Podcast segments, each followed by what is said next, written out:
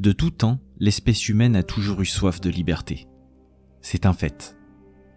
Notre code génétique n'a pas imprimé ni accepté la notion d'asservissement, qu'elle soit physique ou mentale. Nous ne sommes pas faits pour l'aliénation et les chaînes. L'homme avec un grand H souhaite vivre libre, debout et fier. C'est inscrit en nous.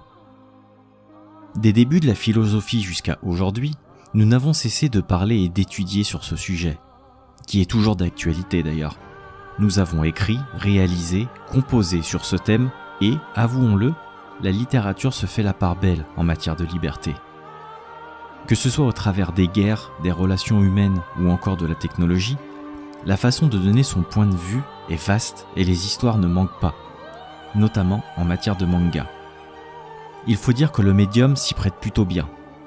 Mettre des images sur la liberté a du bon. Cela permet de voir ce qui est parfois invisible et de comprendre ce qui nous est inconnu. Car tout n'est pas seulement histoire d'être enfermé entre quatre murs. Ces murs ne sont pas palpables, pas physiques, mais pourtant ils sont parfois bien présents. Quoi qu'il en soit, tout le monde devra se battre un jour ou l'autre pour une forme de liberté. Et c'est ce que nous verrons ici, parce que c'est précisément ce que vivront les personnages qui vous seront présentés au travers de ces œuvres. Ils se battront aussi bien physiquement que mentalement, et leurs chemins les mèneront forcément à une issue. Quant à savoir laquelle, écoutez donc ces histoires, ces tranches de vie, ces combats. Il y a fort à parier qu'elles vous apprendront quelque chose. Suivez ces personnages qui avanceront sur le chemin de la liberté et accompagnez-les dans une quête qui se déroulera de case en case.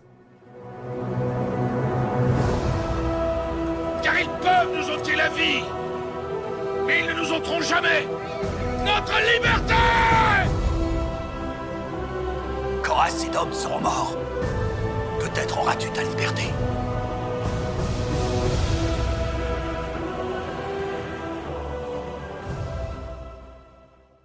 Vous l'aurez compris grâce à la voix envoûtante de Ethno des Annales d'Opale que je remercie d'ailleurs, la liberté ou plutôt la quête de celle-ci sera le thème des recommandations d'aujourd'hui.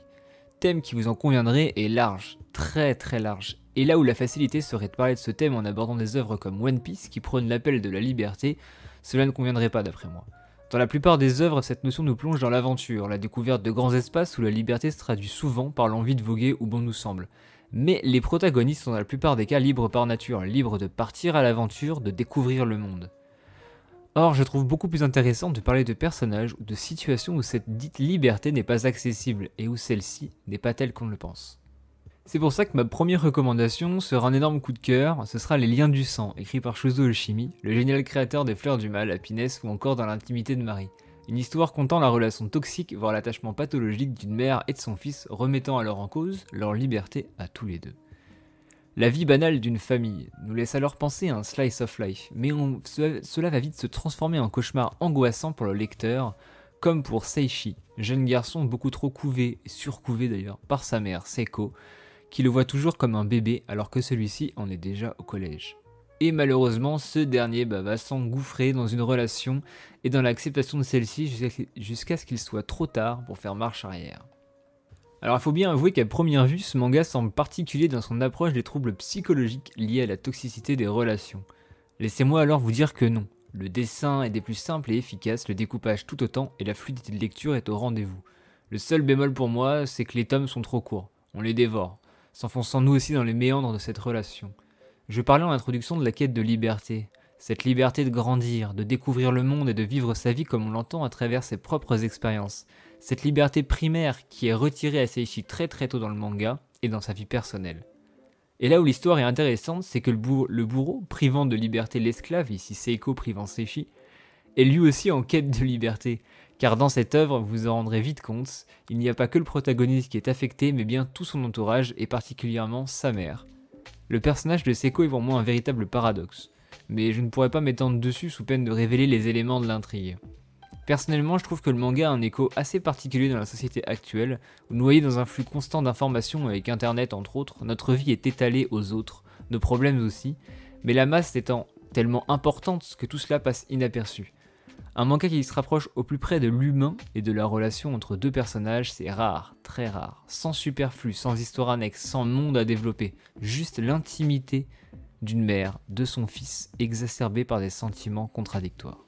Le fil conducteur sera donc, vous l'aurez compris, de surpasser ces traumas, de se battre contre cette relation pour aller en quête de liberté, liberté de penser, liberté d'agir. Mais est-ce vraiment possible? Est-ce que l'esprit humain gangréné peut se raisonner par lui-même? Ça, je vous laisse le découvrir, évidemment. Je précise également que les tomes sont disponibles chez Kiyun et que l'édition est juste magnifique. Le papier a un toucher un peu, euh, un peu type canson. Euh, vous devez forcément voir un petit peu de ce dont de, quoi je parle. Et c'est vraiment super agréable et ça correspond à la lecture, le côté un peu rugueux appuyant la rugosité de la situation. Mais la liberté peut prendre d'autres formes plus classiques parfois, comme dans ma deuxième recommandation, un manga traitant de peuples opprimés, d'individus voulant réellement devenir libres, le bien nommé Bestiarius. Manga de l'inégalable dessinateur Masasumi Kakisaki, aussi auteur de Rainbow, Hideout ou encore Green Blood, que je recommande d'ailleurs aussi, qui à leur manière traitent également d'aspects de la quête de liberté. Mais j'ai néanmoins choisi de vous parler de Bestiarius parce que contrairement aux autres œuvres de l'auteur, le récit est ciselé, segmenté et s'étend sur plusieurs époques, même si elles restent proches l'une de l'autre. Vous le savez sûrement, j'ai un attrait particulier pour ce type de narration que l'on retrouve notamment dans 20th Century Boys et peut-être dans A Journey Beyond Even, mais ça on peut pas vraiment encore en être sûr à l'heure actuelle. Cette narration qui découpe son histoire en plusieurs actes, ne se déroulant pas dans le même temps, mais ayant tous un lien direct les uns avec les autres. Oui, Bestiarius est une fresque se déroulant sur plusieurs décennies, mais je tairai le nombre d'itérations et les éventuels liens entre elles dans cet épisode pour ne pas gâcher la surprise au, je l'espère, hein, parmi vous qu'il y en aura, aux futurs lecteurs. Vous vous dites sûrement que je parle du manga sans même vous le présenter, mais le décrire c'est pas super facile à vrai dire car l'histoire se déroule dans un monde alternatif au nôtre, où dragons et autres créatures fantastiques coexistent au temps de l'Empire romain. Empire d'ailleurs présenté comme conquérant, dictatorial, fort et impitoyable dans ce manga, le plaçant alors comme antagoniste ou plutôt comme opposant à la liberté des peuples. Finalement on n'est pas si loin de ce qui s'est passé en vrai. Malgré cette toile de fond assez sombre, aucun sous-entendu sur diverses périodes de l'histoire, le récit se dessine plutôt comme une histoire originale créée de toutes pièces en fait. On y suivra alors la vie de gladiateurs dont les principaux noms seront Finn, accompagnés de sa wyvern ou encore Zénon, qui essaieront de gagner leur liberté, si tant est qu'ils puissent l'obtenir. Alors disclaimer ici, euh, le manichéisme est central à l'histoire on a un méchant qui est très méchant, et on a des gentils, entre guillemets, allant à l'encontre de la volonté de ce dit méchant, justement. Malgré ça, j'ai passé un excellent moment, et finalement, je trouve que de nos jours, il est assez simple de critiquer un manga seulement sur la place du manichéisme dans celui-ci. De plus en plus d'œuvres, elles essaient un petit peu de flouter cette frontière, vous savez, entre le bien et le mal. Elles essaient d'y apporter du volume. L'attaque des titans est un super exemple pour ça, et aussi un excellent récit traitant de quasiment toutes les facettes de la liberté. Mais c'est pas l'ordre du jour. Bref, vous pouvez euh, néanmoins retrouver un épisode sur l'attaque des titans qui est déjà sorti sur ce podcast si vous scrollez un petit peu sur les applications. Bestiarius se sert du manichéisme pour nous conter des histoires se rapprochant par moments du mythe, nous laissant alors penser que tout, ceci fut bien écrit il y a bien longtemps. Et c'est pour moi un véritable point fort dans la, série qui a réussi à ancrer ces personnages dans la mythologie et dans les croyances d'autres personnages au travers les époques. Et ça pour moi c'est un véritable tour de force. Alors comme je le disais précédemment, Bessarius nous fait revenir à la forme la plus pure du combat pour la liberté, l'esclave contre l'oppresseur concrètement. Ou alors dans le cas présent, des esclaves contre l'unique oppresseur. Servi par un dessin d'une absolue beauté que je vous conseille de voir en ligne si vous ne comptez pas acheter euh, les tomes, même si je doute que vous n'ayez pas acheté les tomes après ce super épisode. Oui, le dessin il est juste magnifique, il est unique et je crois pas avoir déjà vu une autre œuvre ressemblant de près ou de loin au trait de Kakisaki, hormis bah, celle qu'il a, qu'il a fait en fait. C'est un trait qui est assez réaliste, qui est empli de détails, d'effets et de textures, c'est assez particulier, c'est un style graphique qui est assez net et précis pour euh, que peut être la direction et la prise de position des personnages dans le récit en fait. Ils savent ce qu'ils veulent, gentils comme méchants, et euh, ils changeront pas d'avis. Alors j'ai un peu réfléchi en faisant cet épisode et si je devais faire le rapprochement avec d'autres œuvres euh, qui viennent pas du manga, dont les plus connus, je pense qu'on peut prendre Gladiator pour euh, certains points. Alors je vais pas pouvoir en parler sans spoiler. Et la deuxième ça serait Excalibur, le film de Guy Ritchie récemment. Pour le côté un peu surnaturel et il y a d'autres choses aussi dans le film. Enfin bref, si vous avez vu les deux films vous allez comprendre. Et d'ailleurs pour ma part Excalibur c'est un excellent film que je trouve est injustement critiqué, je sais pas trop pourquoi. A noter que c'est édité chez Kazé pour 6,99€ unité et à ce jour il n'y a aucune rupture de stock qui est encore à déplorer, il y a même des coffrets encore avec l'intégrale qui traînent à droite à gauche. Alors après avoir parlé des entraves psychologiques et des entraves physiques, je vais aborder un espèce de mix des deux dans cette dernière recommandation. Alors c'est une recommandation qui est très particulière pour moi parce qu'elle est fondatrice dans mon profil de lecteur. Elle est si fondatrice qu'elle a orienté la plupart de mes achats après l'avoir lu vers bah, le genre de celle-ci en fait. Pour moi, c'est à réussir à lire au moins une fois dans sa vie. Vous l'aurez compris, on va parler d'un manga qui n'est pas récent. Un manga qu'on pourrait même appeler euh, classique, entre guillemets. alors ça sera peut-être le plus connu de tous ceux que je vais présenter dans les épisodes recommandations jusqu'ici, et beaucoup d'entre vous l'ont probablement déjà lu, mais il fallait absolument que j'en parle un jour, même de manière courte, et pour convaincre ceux qui ne l'auraient pas encore lu. Hein. Je parle bah, notamment de ceux qui ont commencé les mangas assez récemment, ou qui ne lisent pas spécialement de mangas du genre de celui-ci. Alors ici, la quête de liberté passe par l'acceptation de soi, de sa condition et de son passé. Accepter qui nous sommes et d'où l'on vient peut être ardu, surtout quand une grosse partie de nos souvenirs n'existe pas, ou plutôt n'existe plus. Nous restons libres de nos choix, de nos mouvements, évidemment, mais sans passé, sans expérience, savons-nous vraiment qui nous sommes? Personnellement, je pense que non, car pour moi, l'humain, ou du moins l'être doué de pensée, se définit par tout cela. Des actes qui ont mené à des réflexions, à des souvenirs, et qui vont forger la personne que nous serons. Il est donc difficile d'être libre sans avoir notre propre définition de nous-mêmes. Alors certains diront qu'au contraire, si nous ne savons pas qui nous sommes, nous sommes d'autant plus libres de devenir ce que l'on veut, de se construire une vie, de nouvelles expériences.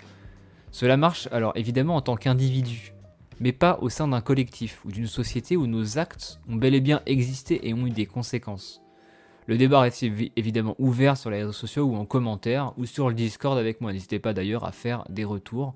Et si vous appréciez cet épisode, n'hésitez pas à mettre 5 euh, étoiles sur Spotify, un commentaire sur iTunes, ça m'aide énormément.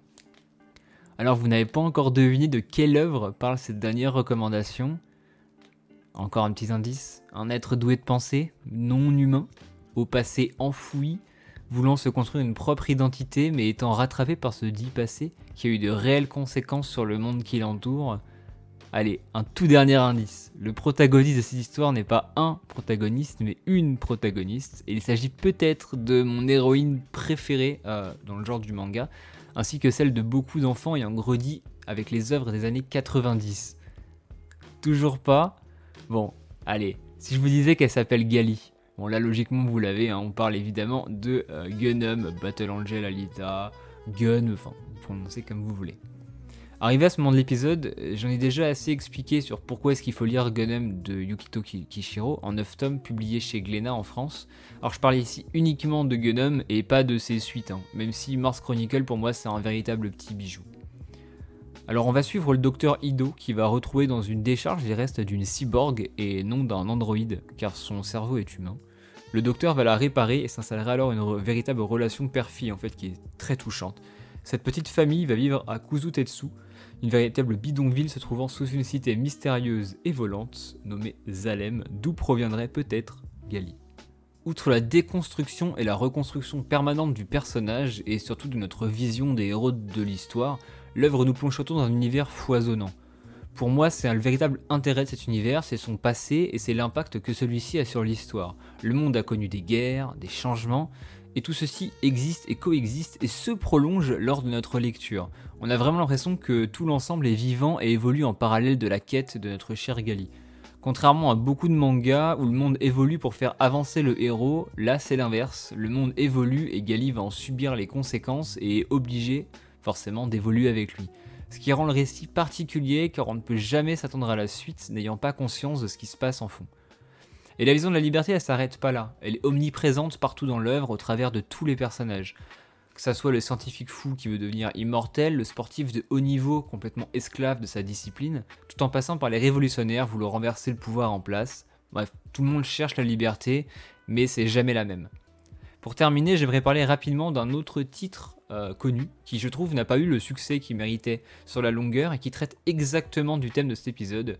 Alors j'ai envie de parler un petit peu de The Promised Neverland. Pour moi c'est une véritable ode à la vie, une ode au bonheur et euh, je l'ai beaucoup dit à la liberté. Le récit c'est un petit bijou tout du long. Euh, ça raconte l'histoire de Emma, Ray et Norman, trois enfants surdoués vivant dans un orphelinat et leur vie était paisible jusqu'au jour où ils vont découvrir l'affreuse vérité sur bah, l'orphelinat et le monde qui les entoure.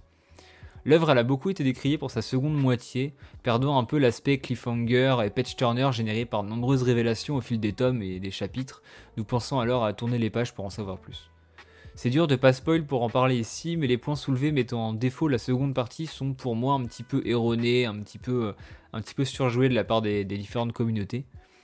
Parce qu'on y trouve toutes les ficelles des plus grandes œuvres, comme par exemple Braveheart, Gladiator, ou plus récemment la série Viking. D'autant d'œuvres qui montrent que pour obtenir cette liberté, il faut des sacrifices, il faut des batailles, et surtout il faut beaucoup, beaucoup de dialogue entre bah, la personne qui cherche la liberté et forcément son oppresseur. La révélation sera donc assez. Enfin, il y a assez peu de révélations euh, sur la suite du, manga, mais la mise en question des différents points de vue de l'univers, de ses lois, elle est permanente. Et c'est pour ça que je vous conseille vraiment de continuer, et si ce n'est pas fait, de commencer Promise Neverland, et si c'est déjà fait, de le finir, évidemment, hein, pour avoir le récit complet. La liberté a souvent guidé les auteurs dans leur processus d'écriture. C'est une notion qui revient fréquemment et qui prend de nombreuses formes. Les plus classiques sont présentes dans le shonen Niketsu où le héros déjà libre voudra parcourir le monde, aider son prochain et leur apporter la liberté. Ou encore dans certains archétypes de seinen, plus violents, où celle-ci doit être acquise par le sang. Malgré cela, cette notion traverse les âges et se renouvelle sans cesse, nous permettant alors d'en découvrir de nouvelles facettes. C'est un thème qui, vous l'aurez compris, m'est assez cher et qui pour moi permet beaucoup de récits fantastiques. Les quatre présentés ici n'en sont que quelques exemples. N'hésitez pas à m'en citer d'autres sur les réseaux sociaux et évidemment à noter et laisser un avis euh, à ce podcast sur Apple Podcasts, Spotify, Deezer, etc. Je vous remercie d'ailleurs d'être toujours plus nombreux à écouter mes épisodes et mes digressions sur d'autant de sujets qui me fascinent et me passionnent. Merci encore et j'espère que vous avez apprécié cet épisode. C'était Loïc, à la prochaine. La mission n'est pas terminée. Pour ceux qui le veulent, l'équipage vogue vers l'horizon des réseaux sociaux, où vous pouvez tous nous retrouver. Mais pour cela, nous avons besoin de carburant, alors laissez un commentaire sur Apple Podcasts ou des étoiles sur Spotify et Deezer pour nous permettre de continuer notre route. En tout cas, j'aperçois déjà notre prochaine destination au loin. J'espère donc vous y retrouver et pouvoir partager avec vous ce voyage. Alors rendez-vous au prochain épisode. C'était Loïc. Ciao